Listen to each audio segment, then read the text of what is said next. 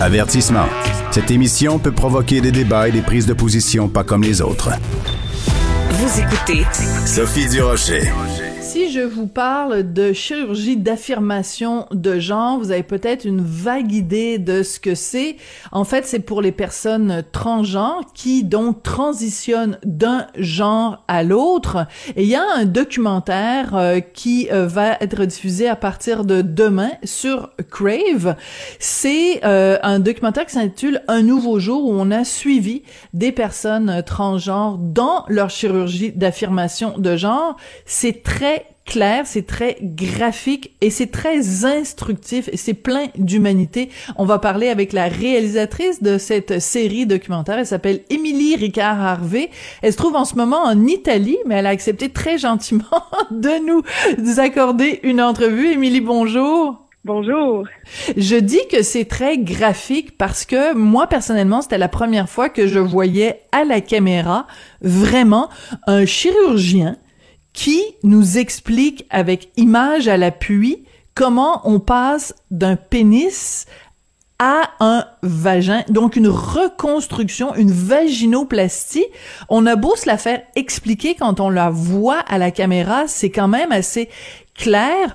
Pourquoi vous avez décidé d'être aussi, euh, de montrer les choses de façon aussi claire dans votre série?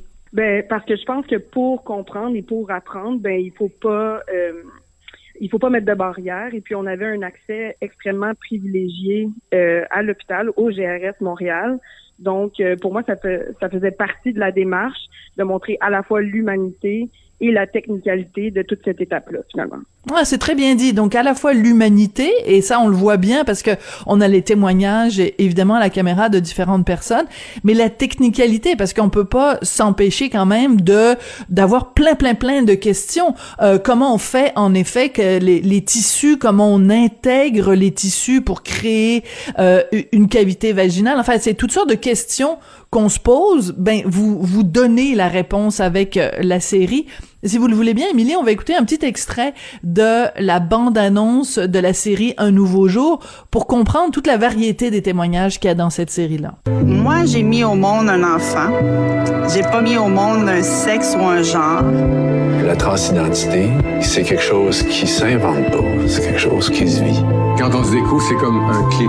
Profondément te trouver, qui t'étais les personnes qui ont accepté euh, d'être suivies à la caméra dans votre euh, série documentaire, est-ce que ça a été difficile de les convaincre de, de témoigner justement à visage découvert et aussi de d'être filmés quand même dans leur dans leur intimité là parce que c'est assez frontal.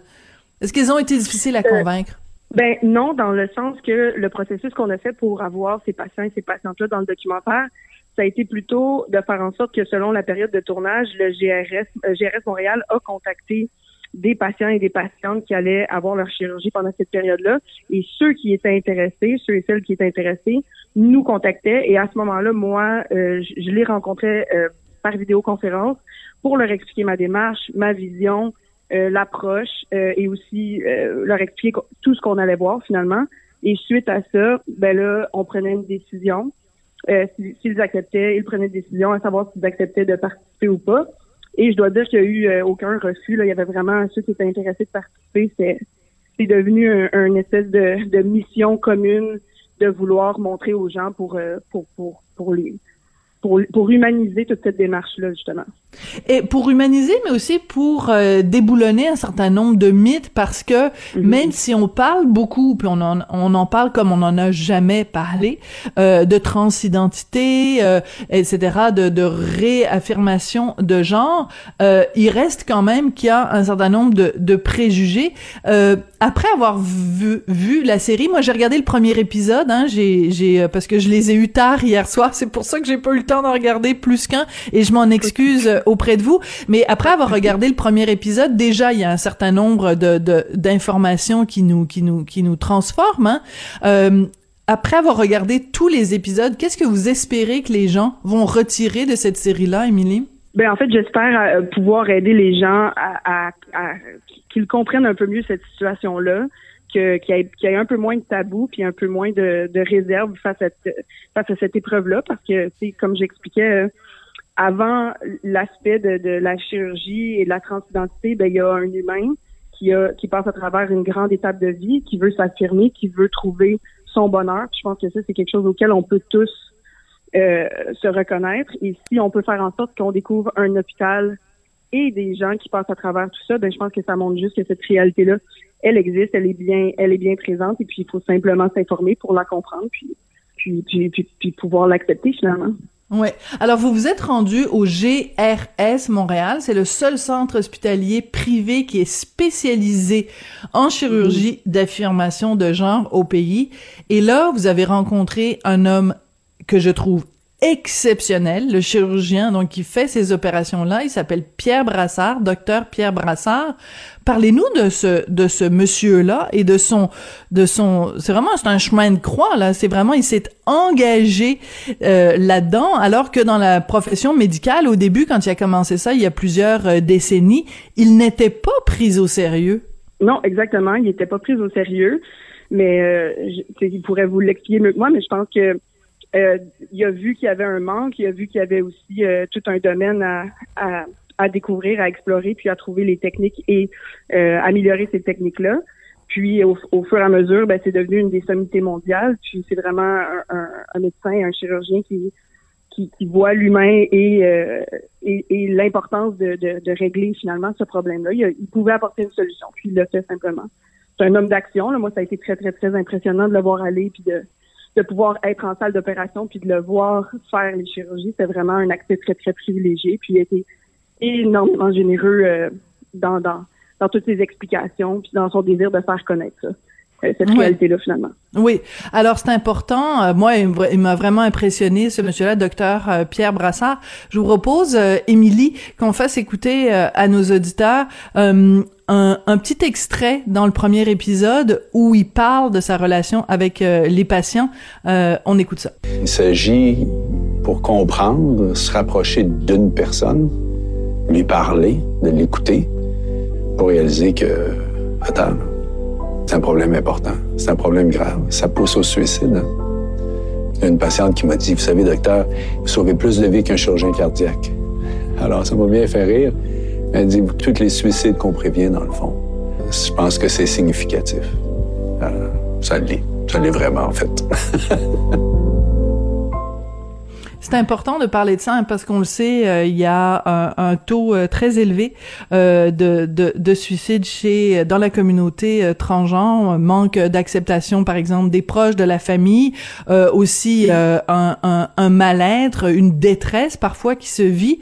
Donc, il vous a convaincu, vous aussi, docteur Pierre Brassard, que ce qu'il fait, ça, ça, ça, ça vraiment ça ça aide à l'humanité des personnes transgenres euh, et qu'on peut en effet prévenir des suicides avec cette opération-là? Oui, tout à fait. Non seulement il m'a convaincu, mais tout le personnel de l'hôpital. Il, il, y a un dévouement extraordinaire, puis il y a vraiment une énergie spéciale qui se dégage de, cet endroit-là. C'est pas un hôpital où, où on voit des gens en crise, qui sont en urgence, qui, qui ont besoin. C'est vraiment mm. un hôpital où les toute personne qui arrive euh, arrive pour une étape vraiment charnière, une belle étape. Puis c'est vraiment euh, ça, ça, ça, donne on sait pas l'ambiance d'un hôpital dont on s'attend quand on arrive là. Puis euh, euh c'est vraiment tout le personnel et les, tous les chirurgiens que j'ai pu rencontrer, qu'on a pu rencontrer dans la série, parce qu'on voit Dr Brassard dans le premier épisode, mais on va rencontrer aussi Dr Langani et Dr Bélanger, en plus de plusieurs membres du personnel au travers des huit épisodes. Oui. Euh, dans le premier épisode, encore une fois, revenons euh, à ça, il y a euh, Julie qui donc euh, euh, se rend à cet hôpital-là pour euh, convertir ses organes génitaux masculins en organes génitaux féminins. Euh, je pense qu'on peut pas s'empêcher de d'avoir un coup de foudre pour Julie parce qu'elle est vraiment euh, extrêmement euh, articulée. Elle arrive, elle débarque à, la, à la, gare d'autocar, puis elle a dans ses dans ses valises de la poésie de Rimbaud. elle est pour pour l'accompagner pendant pendant cette étape-là. et le témoignage de, de Julie est important parce que euh, elle sait que ça va être euh, douloureux parce qu'on ne se le cachera pas, c'est quand même une opération qui peut qui peut être euh, douloureuse, mais elle sait que ça ça va être en fait le mot qui revient le plus souvent dans sa bouche, c'est enfin. Pour elle, c'est vraiment la culmination de de sa transformation, de sa de sa transition. Euh, Parlez-nous un petit peu de, de Julie. Moi, elle m'a complètement fascinée cette femme.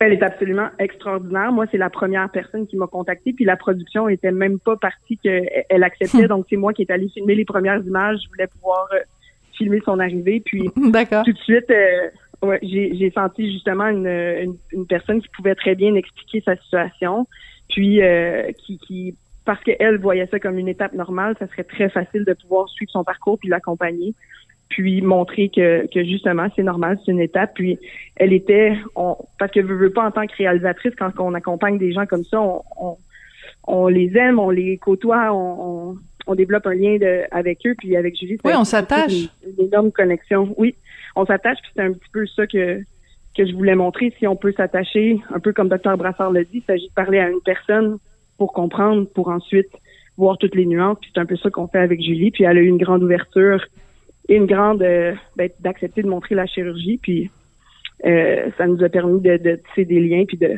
encore aujourd'hui, on est en contact. Puis c'est c'est une personne euh, dont on peut tous prendre, prendre exemple. Oui. Elle va comment, Julie, aujourd'hui? Elle va bien, elle va bien. Elle a eu une convalescence où elle a eu besoin de, de se reposer.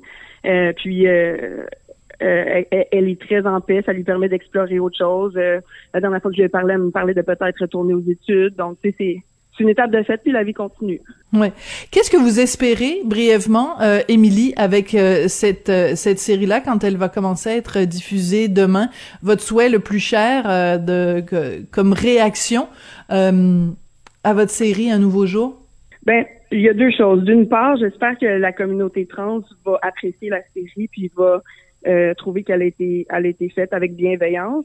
Puis j'espère d'un autre côté que les gens qui sont curieux, tu sais, je peux rien faire pour les personnes qui qui ont aucune ouverture, ça c'est une chose, mais ceux qui sont curieux mais qui manquent d'informations, ben j'espère que la série va avoir un, bon équilibre entre justement euh, l'humanité et l'information pour pouvoir donner des réponses puis faire en sorte que ça soit un petit peu moins euh, euh, une situation euh, ou un univers qu'on qu'on connaît pas, que ça soit maintenant une réalité qu'on peut expliquer simplement en regardant la série. Merci beaucoup, Émilie. Ça a été euh, drôlement intéressant. Donc, euh, je vais m'empresser d'aller regarder les autres épisodes de cette série documentaire. Donc, euh, la diffusion commence demain sur Crave, un nouveau jour. Donc, un regard sans précédent sur la chirurgie d'affirmation de genre. Merci beaucoup, Émilie Ricard Harvey. Puis bon séjour en Italie. Ben, merci beaucoup. Merci à vous. Et c'est comme ça que l'émission prend fin. Merci Jean-François Paquet à la réalisation. Merci Florence Lamoureux à la recherche. Ben, vous les connaissez, c'est tous les mêmes euh, chaque jour. Hein? Petite équipe, mais on fait des belles choses quand même. Merci à vous d'avoir été là, puis on se retrouve demain.